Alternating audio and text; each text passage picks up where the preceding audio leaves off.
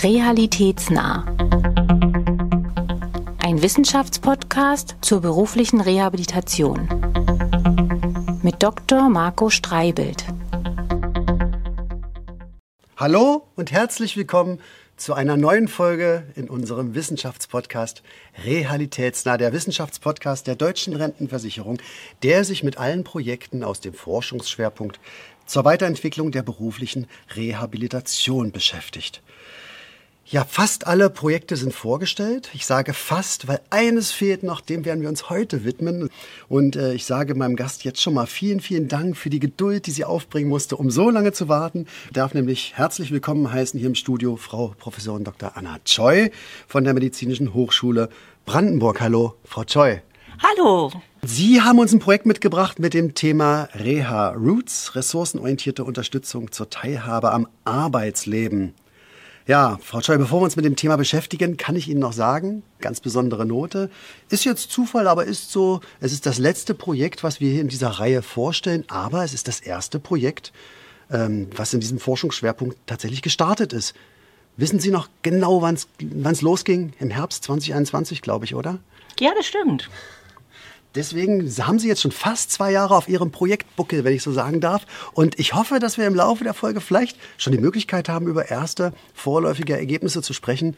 Liebe Frau Choi, wenn ich jetzt in unserem eigenen Podcast ein bisschen zurückblicken darf, dann hatten wir schon wirklich viele Themen. Es ging um die Begleitung durch soziale Arbeit, gleich mehrere Projekte. Es ging um die Qualität der Reha-Beratung, die Versorgung spezieller Gruppen wie Menschen psychischer Erkrankungen oder auch mit Abhängigkeitserkrankungen. Wir haben uns mit sogenannten diskontinuierlichen Verläufen und ihrer Erkennung beschäftigt. Ja, und nun werden wir noch mal ein ganz spezielles Thema beleuchten, in ein spezielles Thema eintauchen mit Ihnen gemeinsam, das angesichts des stark gegliederten Sozialsystems in Deutschland, darauf sind wir ja in der Vergangenheit auch immer wieder eingegangen, eine ganz besondere Relevanz hat, nämlich die Analyse und auch Optimierung von Schnittstellen, also Übergängen zwischen verschiedenen Leistungen. Bevor wir das aber tun, Frau Choi, möchten wir natürlich Sie und Ihre Person erst noch mal näher kennenlernen. Und deswegen möchte ich Ihnen die Möglichkeit geben, wie allen anderen Gästen auch in den zurückliegenden Folgen, sich unserem Publikum mal vorzustellen. Ich bin Anna Choi. Ich habe sehr viele Interessen und deswegen auch sehr vieles Unterschiedliches gemacht und studiert, unter anderem Psychologie, ähm, auch Intercultural Studies, habe mich mit philosophischer Praxis beschäftigt und äh, bin jetzt in Österreich als auch in Brandenburg mit zwei verschiedenen Forschungsgruppen unterwegs, beschäftige mich mit künstlicher Intelligenz, aber auch mit ähm, Versorgungsforschung und Reha-Wissenschaften natürlich. Und deswegen bin ich heute hier. Das ist ja wirklich äh, eine spannende äh, Geschichte, äh, insbesondere natürlich diese Tätigkeitsfeld in Brandenburg und in Österreich. Okay, Frau Choi, Deutschland wird älter. Relativ gesehen zumindest äh, wird es zukünftig immer weniger Menschen im erwerbsfähigen Alter geben. Deswegen ist es umso wichtiger, die, den bestehenden Anteil auch möglichst lange im Erwerbsleben zu halten, auch trotz vielleicht im Aufkommen chronischer Erkrankungen. Und das macht ja die berufliche Wiedereingliederung auch im Rahmen der Reputation der Rentenversicherung so bedeutsam, gesellschaftlich auch so bedeutsam. Über die gesellschaftliche, aber auch die individuelle Bedeutung von Arbeit hatte ich in der Anfangsfolge mit Frau Dr. Susanne Weinbrenner, der leitenden Ärztin der Deutschen Rentenversicherung, schon gesprochen. Und jetzt schließt sich so ein bisschen der Kreis. Jetzt geht es auch wieder um Arbeit und den Wert von Arbeit. Denn natürlich ist der Erhalt der Arbeitstätigkeit trotz Erkrankung neben ökonomischen Aspekten natürlich immer verbunden mit einem positiven Effekt auf die Menschen selbst, Wohlbefinden, soziale Sicherheit. Umgekehrt heißt aber Verlust von Arbeit eben auch, äh, dass diese Faktoren sich negativ entwickeln. Das heißt, Erkrankungen auch vielleicht äh, schlimmer werden. Und genau an diesem Punkt setzt ja Ihre Forschung an, Frau Choi. Ähm, es gibt, und das hatten wir auch in der Auftaktfolge, sehr, sehr viele Leistungen zur Teilhabe am Arbeitsleben, die wir als Rentenversicherung nutzen können, um Menschen die Möglichkeit zu geben, wieder am Arbeitsmarkt, auch trotz chronischer Erkrankung, Fuß zu fassen. Aber die Frage ist, finden immer die richtigen Menschen den Weg in diese Leistungen und sind es überhaupt die richtigen Leistungen? Und das untersuchen sie ja. Speziell an der Schnittstelle der vorgelagerten medizinischen Reputation hin zu diesen Leistungen zuteil beim Arbeitsleben oder auch der beruflichen Reha. Und meine Frage aus diesem Projekt heraus, ähm, warum müssen Sie sich eigentlich mit diesem Thema beschäftigen? Wie erfolgt der Übergang und was klappt denn da noch nicht so? Ja, wir haben auf jeden Fall ähm, sehr viele verschiedene Beteiligte, ähm, die prinzipiell dafür zuständig sein könnten, auch einen Bedarf zu erkennen. Ähm, also wir lösen uns ja auch von der Idee, dass bestimmte Professionen nur dafür zuständig sind, äh, zum Beispiel auch den Bedarf zu erkennen oder in bestimmte sozialmedizinische Beratungen hineinzugehen, sondern da sind ja viele verschiedene Professionen gemeinschaftlich dran beteiligt. Und ähm, die Übergänge sind ähm, oftmals auch nicht einheitlich geregelt. Äh, die Personen, die die Bedarfe haben, sind sehr unterschiedlich äh, von dem, was sie brauchen und äh, wo sie sich hinentwickeln möchten. Und dementsprechend gibt es halt auch viele gute Angebote, ähm, die aber passgenau sein müssen. So, jetzt haben wir manchmal den Fall, dass in der medizinischen Reha gegebenenfalls ähm, die Person angesprochen wird und man vielleicht schon den Antrag gemeinsam sich anschaut und gemeinschaftlich ausfüllt. Dann geht der Rehabilitant oder die Rehabilitantin aber wieder nach Hause und wartet und ähm, weiß dann vielleicht doch nicht mehr so recht, äh, was das denn äh, mit der LTA, also mit den Leistungen zur Teilhabe am Arbeitsleben so auf sich hat. Und ähm, dafür geht halt auch relativ viel Zeit und äh, vielleicht auch ja äh, der Anschluss an die Motivation, eigentlich auch so ähm, eine Maßnahme dann anzugehen. Mhm fehlt es dann da an äh, äh, einer intensiveren Beratung zur beruflichen Reha in der medizinischen Reha oder ist es eher ein Thema, dass man danach dranbleiben muss als Rentenversicherung? Sowohl als auch, würde ich sagen. Also das eine ist ähm, auch mehr und gezielte Informationen über die Vielfalt an guten Angeboten, die ja eigentlich existieren, auch zu haben und parat zu haben und dann aber auch zu erkennen, wer reagiert denn jetzt auf welches Angebot in welcher Phase besonders gut. Ne? Und auch zu unterscheiden, ähm, wann ist denn vielleicht auch jetzt zu viel Information. Ne? Vielleicht ist da die Kapazität einfach auch äh, erschöpft. Und wir dürfen nicht vergessen, berufliche Reha ist ein einschneidendes Lebensereignis für Menschen. Also das ist ja nicht einfach nur eine dreiwöchige Reha-Maßnahme in einer Reha-Einrichtung, sondern im Zweifel lerne ich ein völlig neues Berufsbild muss mich völlig neu einstellen und ich habe mich vielleicht immer als Fliesenleger oder als was auch immer definiert und muss jetzt mich mit, mit was Neuem auseinandersetzen. Also ich denke, das ist wirklich eine ganz, eine ganz, ein ganz relevanter Punkt, glaube ich, auch für die Betroffenen und sie müssen die Entscheidung, das haben Sie ja gesagt, selbst äh, für sich auch finden und den Antrag stellen. Ja, und nicht nur mit sich alleine, sondern auch mit der Familie. Es sind ja Aushandlungsprozesse. Ähm, viele haben dann Angehörige, Familie, Ehepartner, Kinder ähm, oder sie pflegen noch die Eltern und dementsprechend muss man dann halt auch entsprechend gucken, äh, wie sich das gut zusammenfindet. Eine, harte Aufgabe in der medizinischen Reha, sowas dann zu gestalten. Äh, okay. Wollen wir vielleicht noch mal zum Projekt zurück? Mit welche konkreten Fragestellungen, mit welchen konkreten Fragestellungen gehen Sie ans Feld ran? Wir möchten einerseits gerade die Menschen, die die Reha ähm, anbieten und diesen Prozess anbahnen, ansprechen und fragen, was ihre Sicht denn auf die Materie ist. Also wir fragen Mitarbeiter aus dem ähm, sozialmedizinischen äh, Dienst, wir fragen Reha-Fachberater, wir fragen Ärzte und anderes Personal. Wir möchten aber auch natürlich die Patientenperspektive mit berücksichtigen und deren Angehörige und fragen, wann werden sie denn angesprochen, was hätten sie sich gewünscht, ähm, was hat denn gut geklappt, was hat eben nicht so gut geklappt. Und ähm, wir kombinieren das mit äh, Daten der deutschen Rentenversicherung über die Scientific Scientific Use Files, also Bestandsdaten und gucken, ähm, ob wir sogenannte Faktoren identifizieren können, also ähm, ja, Größen identifizieren können, die dazu beitragen, dass es gelingt.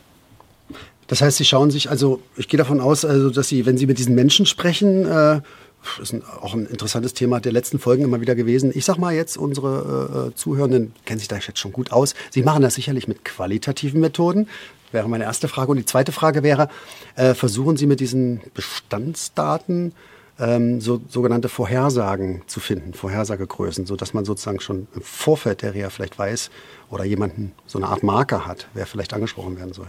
Genau. Also die Gruppendiskussion, wenn wir die Mitarbeitenden befragen, das sind qualitative Daten, ganz klassisch, dass wir mhm. Personen in kleineren Kreisen zu einem bestimmten Thema ähm, ihre Erfahrung teilen lassen und auch miteinander ins Gespräch kommen lassen ähm, und wir das dann entsprechend auswerten. Bei den äh, Rehabilitanten selbst und den Angehörigen haben wir sowohl Interviews als auch quantitative Daten, also klassische Fragebögen, wo dann ähm, ja mehr Zahlen, mehr objektivierbare äh, Daten sozusagen generiert werden. Ähm, unsere Zuhörenden wissen schon genau, was das ist, nämlich eine äh, Mixed Method Studie. ja, ja, da kommt die Versorgungsforscherin aus mir durch. Das ist nämlich so ein ganz typisches äh, Design, dass wir uns mhm. möglichst einer großen Palette von Methoden bedienen mhm. und das kombiniert untersuchen. Mhm. Wo stehen Sie da gerade? Wir haben die ersten Auswertungen von den Gruppendiskussionen durchgeführt und ähm, sind jetzt auch dabei, ein Peer-Projekt umzusetzen. Das war in diesem Vierjahresprojekt äh, auch geplant, dass eine Betroffene sozusagen eine eigene Fragestellung äh, entwickelt und äh, mal schaut, was sie am meisten daran interessiert. Wie sich herausgestellt hat, ist es gar nicht so einfach, jemanden zu finden, der mit einer eigenen Fragestellung während der Reha sozusagen ähm, ja, starten möchte. Aber wir haben jetzt eine Person identifiziert und ähm, sie wird jetzt ähm, bald in die medizinische Reha gehen und ähm, mit Tagebüchern oder kleineren Protokollen arbeiten und äh, mal schauen, wer eigentlich das Thema Arbeit, berufliche Reha aufbringt, ob es wie ähm, das von den anderen Rehabilitanten aufgenommen wird, ähm, wie so das Feedback ist, wenn man es selbst anspricht. Also sie ähm, möchte das einfach im Prozess nochmal mit aufnehmen und ähm, ja, das finden wir ganz spannend. Das ist ja mal eine interessante Sache. Das hat man noch nicht. Also kleines Projekt im Projekt, wenn man so will. Also ein kleiner, kleiner Projektteil, wo eine betroffene Person selbst, die sozusagen Reha-Bedarf hat, genau. in der Reha auch eine wissenschaftliche Teilfragestellung sozusagen für sie mit bearbeitet? Richtig, genau. Okay. Da frage ich doch jetzt mal, warum macht die Person das für sich selbst? Hat die auch einen eigenen Nutzen? Kann die sich darüber irgendwie qualifizieren oder weiß ich nicht. Also was ist die Motivation dieser Person? Also es ist bestimmt nicht so einfach, Leute zu finden. Das ist ja auch Arbeit. Ja, definitiv. Also äh, die Peer-Forschung hat meistens sehr viele sehr engagierte Personen, die betroffen sind und auch das System mit verändern wollen und merken, ah, ja. dass oftmals ähm, ja ihre Perspektive so nicht gesehen wird.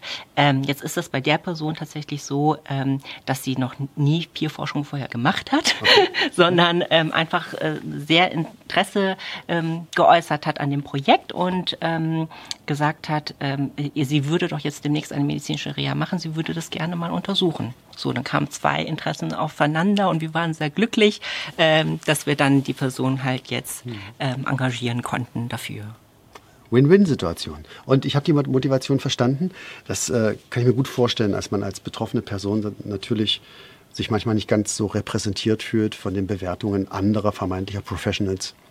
Das Thema Betroffenen äh, oder Berücksichtigung von betroffenen Menschen in wissenschaftlichen Projekten hat man auch immer wieder als Thema.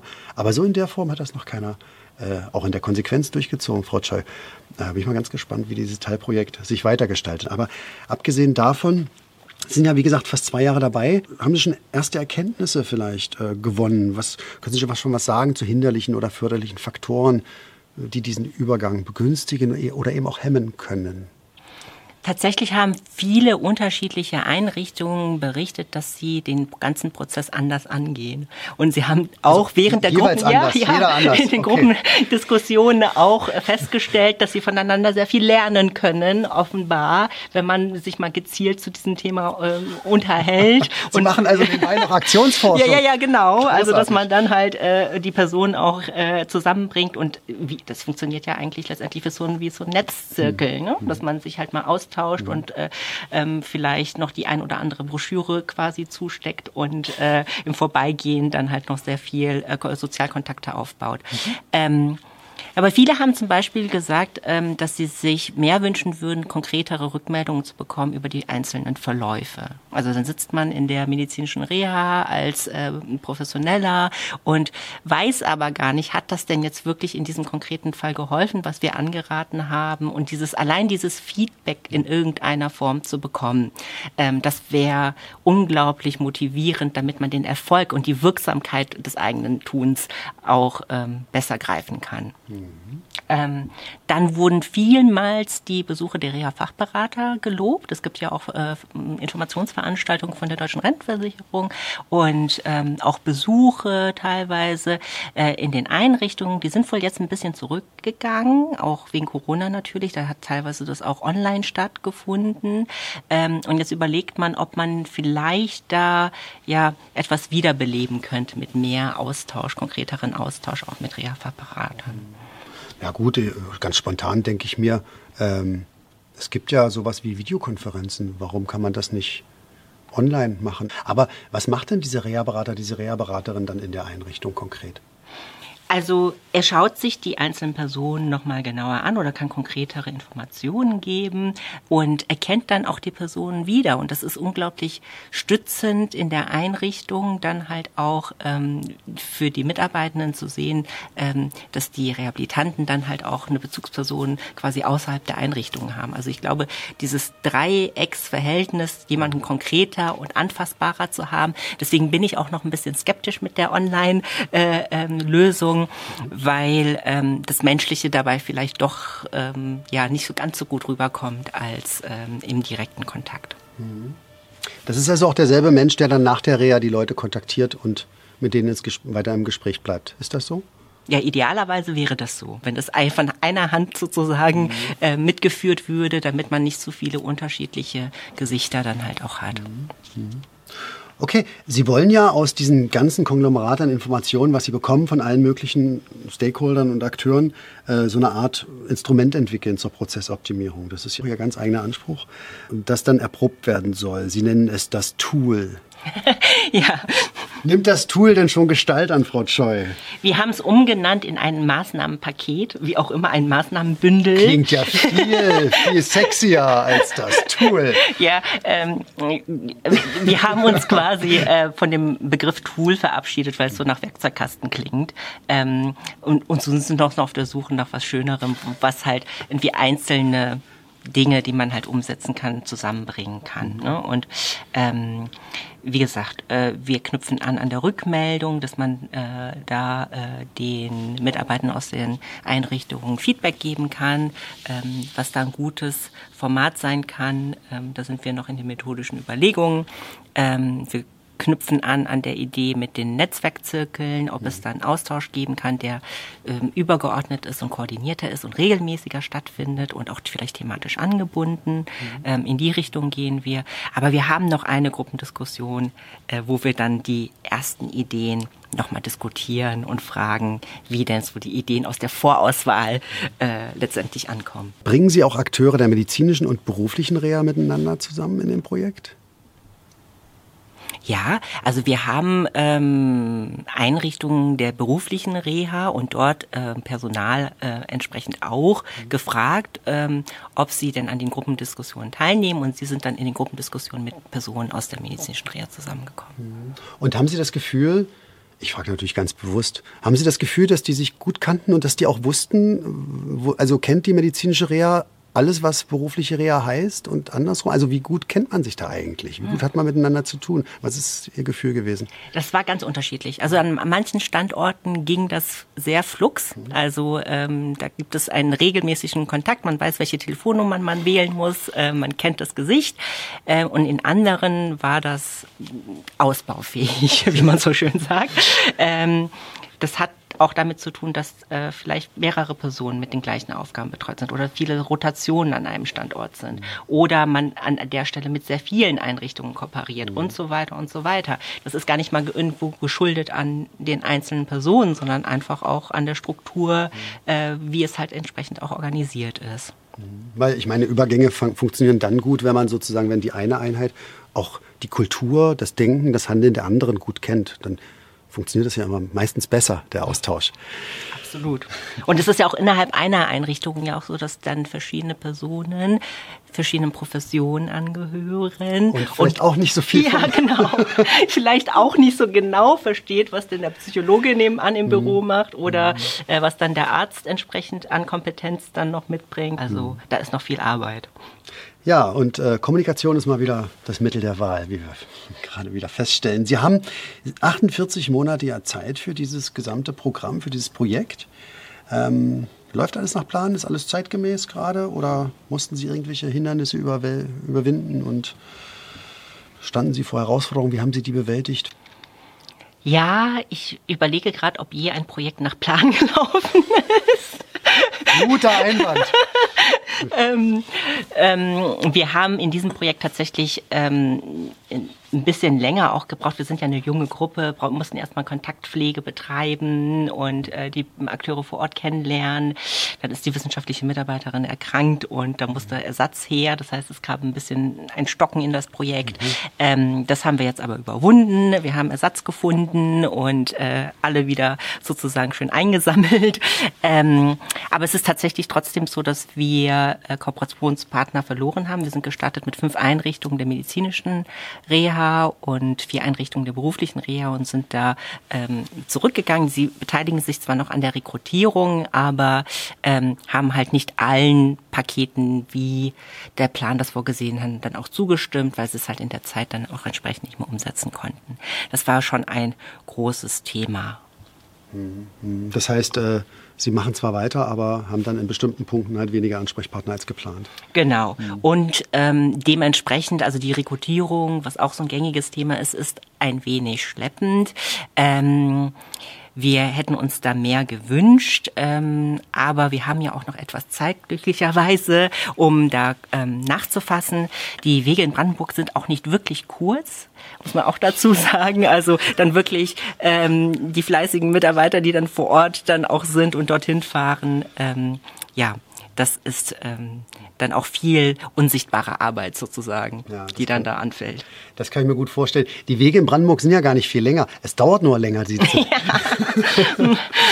Gut, äh, vielen, vielen Dank für diese, für diesen, für diesen tollen, äh, äh, auch mal diesen, diesen, diesen Einblick in so eine, in so eine konkrete Projektarbeit. Äh, wie gesagt, so weit waren andere Projekte noch nicht, dass sie von sowas schon berichten konnten, wie zum Beispiel den Rekrutierung, den Schwierigkeiten bei Rekrutierung oder anderen. Sowas hatten wir noch nicht. Aber tatsächlich glaube ich, das ist das A und O, auch in solchen empirischen Projekten. Ähm, und auch meine persönliche Erfahrung ist, dass man manchmal zu ja, nicht kritisch genug mit der eigentlich erreichbaren Fallzahl umgeht im Vorfeld und immer denkt, ja, ist kein Problem, 800 Leute kriege ich sofort. Drei Monate. Ja, ja, wir wollten nur 100 haben, also genau. waren wir nicht so ambitioniert. Ja. Aber es ist, ähm, es ist ja dann auch so, dass ähm, manchmal verschiedene Projekte gleichzeitig stattfinden an einer Einrichtung. Oh, und, das ist schwierig. und bei ähm, der Deutschen Rentenversicherung in diesem Forschungsschwerpunkt war es ja auch im Vorfeld ähm, so, dass eine Auflistung gemacht mhm. wurde, welchen Bedarf benötigen Sie denn eigentlich mhm. zu bestimmten Einrichtungen. Und das ist eigentlich auch schon sehr clever. Also dann vorher nochmal zu planen ne, ja, äh, und zu gucken, ja. was, äh, äh, wie man da halt dann auch entsprechend in welchen Zeiträumen dann auch verfügbar sein kann. Mhm. Wann wird es denn wirklich erste belastbare Ergebnisse geben, Frau Zoll? Wir haben ja jetzt quasi unseren vierten Brandenburger Kongress für Versorgungsforschung in Rüdersdorf und äh, da werden erste Ergebnisse vorgestellt und ähm, ja, bis Ende des Jahres wird auch die erste Publikation wahrscheinlich erscheinen, ähm, die jetzt vor allen Dingen die qualitativen Daten erstmal auswertet. Und dann im nächsten Jahr werden dann peu à peu die restlichen Daten kommen. Ich schätze, Sie werden auch beim Reha-wissenschaftlichen Kolloquium dann sein in Bremen. Ja, selbstverständlich. Wunderbar. ähm, eine Frage, die ich allen stelle. Äh, wenn irgendwann äh, meine Direktorin zu mir kommt und sagt, Herr Streibet, welchen Beitrag hat denn das Projekt Reha Roots zu diesem, zur Weiterentwicklung der beruflichen Reha geleistet? Was kann ich hier antworten? warten Sie bitte noch zwei Jahre. wir haben, äh, wir möchten ähm, Mitarbeitenden konkrete Hilfestellungen geben, um den Übergang zu verbessern. Wir möchten gerne die Patientenperspektive ähm, und die Angehörigenperspektive mit einbeziehen und ähm, wir hoffen uns auch viel von dem Peer-Projekt, was ähm, quasi jetzt die Form annimmt und ähm, dann haben wir hoffentlich einen Baustein geleistet, um den Übergang zu verbessern. Ja, vielen, vielen Dank. Äh, Frau Choi, Sie hatten es am Anfang schon gesagt, Sie beschäftigen sich in Österreich auch mit künstlicher Intelligenz. Und äh, da fiel mir sofort äh, ein, Mensch, das ist ja auch äh, ein interessantes Thema. Und würde ich mit Ihnen als Expertin gern drüber sprechen. Es gibt äh, vielfältige Methoden der künstlichen Intelligenz. Momentan ist es ja in aller Munde, ähm, weil es auch ein ähm, neues KI-Gesetz von der EU geben wird, beziehungsweise sie haben die Verhandlungsposition aufgenommen, dass die mit den Mitgliedstaaten dann auch ähm, die Position ausarbeiten und das Gesetz richtig ausarbeiten wollen bis Ende des Jahres. Ähm, Wir denken da zum Beispiel daran, äh, Bedarfe zu erkennen oder Prädiktoren zu identifizieren. Ähm, ähm, nehmen wir mal einen Herzinfarktpatienten ähm, in der Nachsorge zu gucken, wo ist das individuelle Risiko, ähm, wie kann man da vielleicht Muster erkennen und ähm, gezielter Diagnosen oder Hilfestellungen mit anbieten. Ähm, es geht auch um Nebenwirkungen oder weitere Erkrankungen, die sich ausbilden können bei bestimmten Risikoprofilen. Ich frage gerade für Ihr Projekt, das ist ja eine wunderbare Verknüpfung. Na klar ist das Zukunftsmusik. Und wenn wir von einem Tool sprechen, sprechen wir sicherlich nicht von KI im Jahre 2024. Aber haben Sie ja schon mal drüber nachgedacht? Also Sie machen ja Ihre, Ihre Datenanalysen auch und versuchen sozusagen Faktoren zu identifizieren, die für den Zugang zu beruflicher Reha sprechen könnten. Kann das nicht eine Vorbereitung sein für sowas, für so ein Definitiv. Also wir haben jetzt auch schon die ersten Gespräche gestartet, um mit dem Datensatz der DRV, mhm. äh, mit den Kollegen aus Österreich dann auch zu arbeiten. Ja. Und äh, ähm, sie werden da sehr gespannt und sind da sehr offen für, das auch anzugehen. Mhm. Es sind genügend Daten da, definitiv. Ja, Vielleicht hapert es noch am Datenschutz.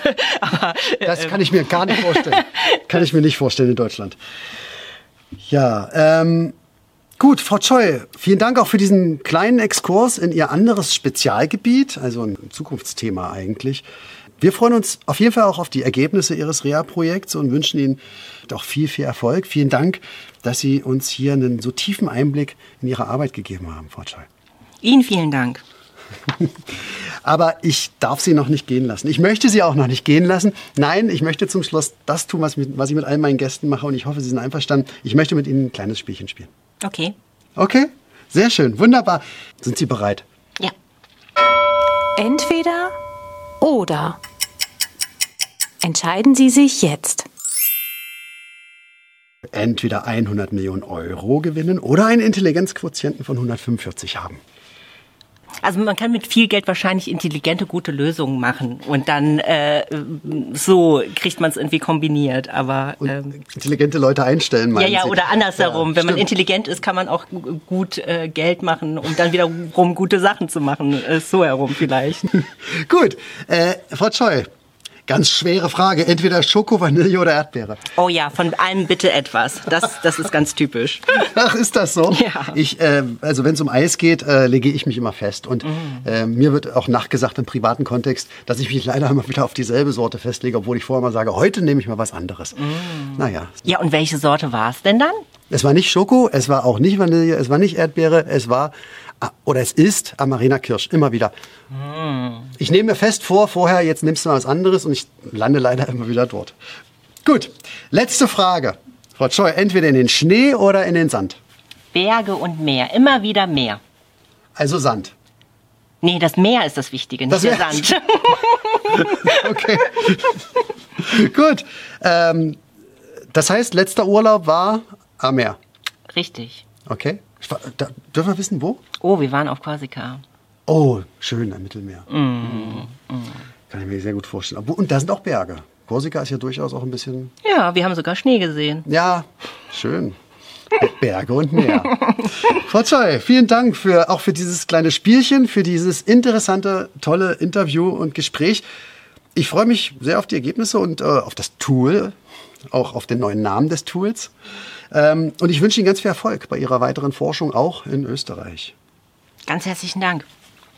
Ja, sehr geehrte Damen und Herren, liebe Zuhörenden, das waren sie tatsächlich, alle neuen Projekte. Und wer mehr wissen möchte, wer tiefer einsteigen möchte, auch in die Ergebnisse dieser Projekte, kann das sicherlich tun. Alle diese Projekte werden natürlich ihre Veröffentlichungen generieren, sei es Fachzeitschriften oder wie auch immer. Aber besonders möchte ich hinweisen auf unsere große Veranstaltung, das Reha-Wissenschaftliche Kolloquium.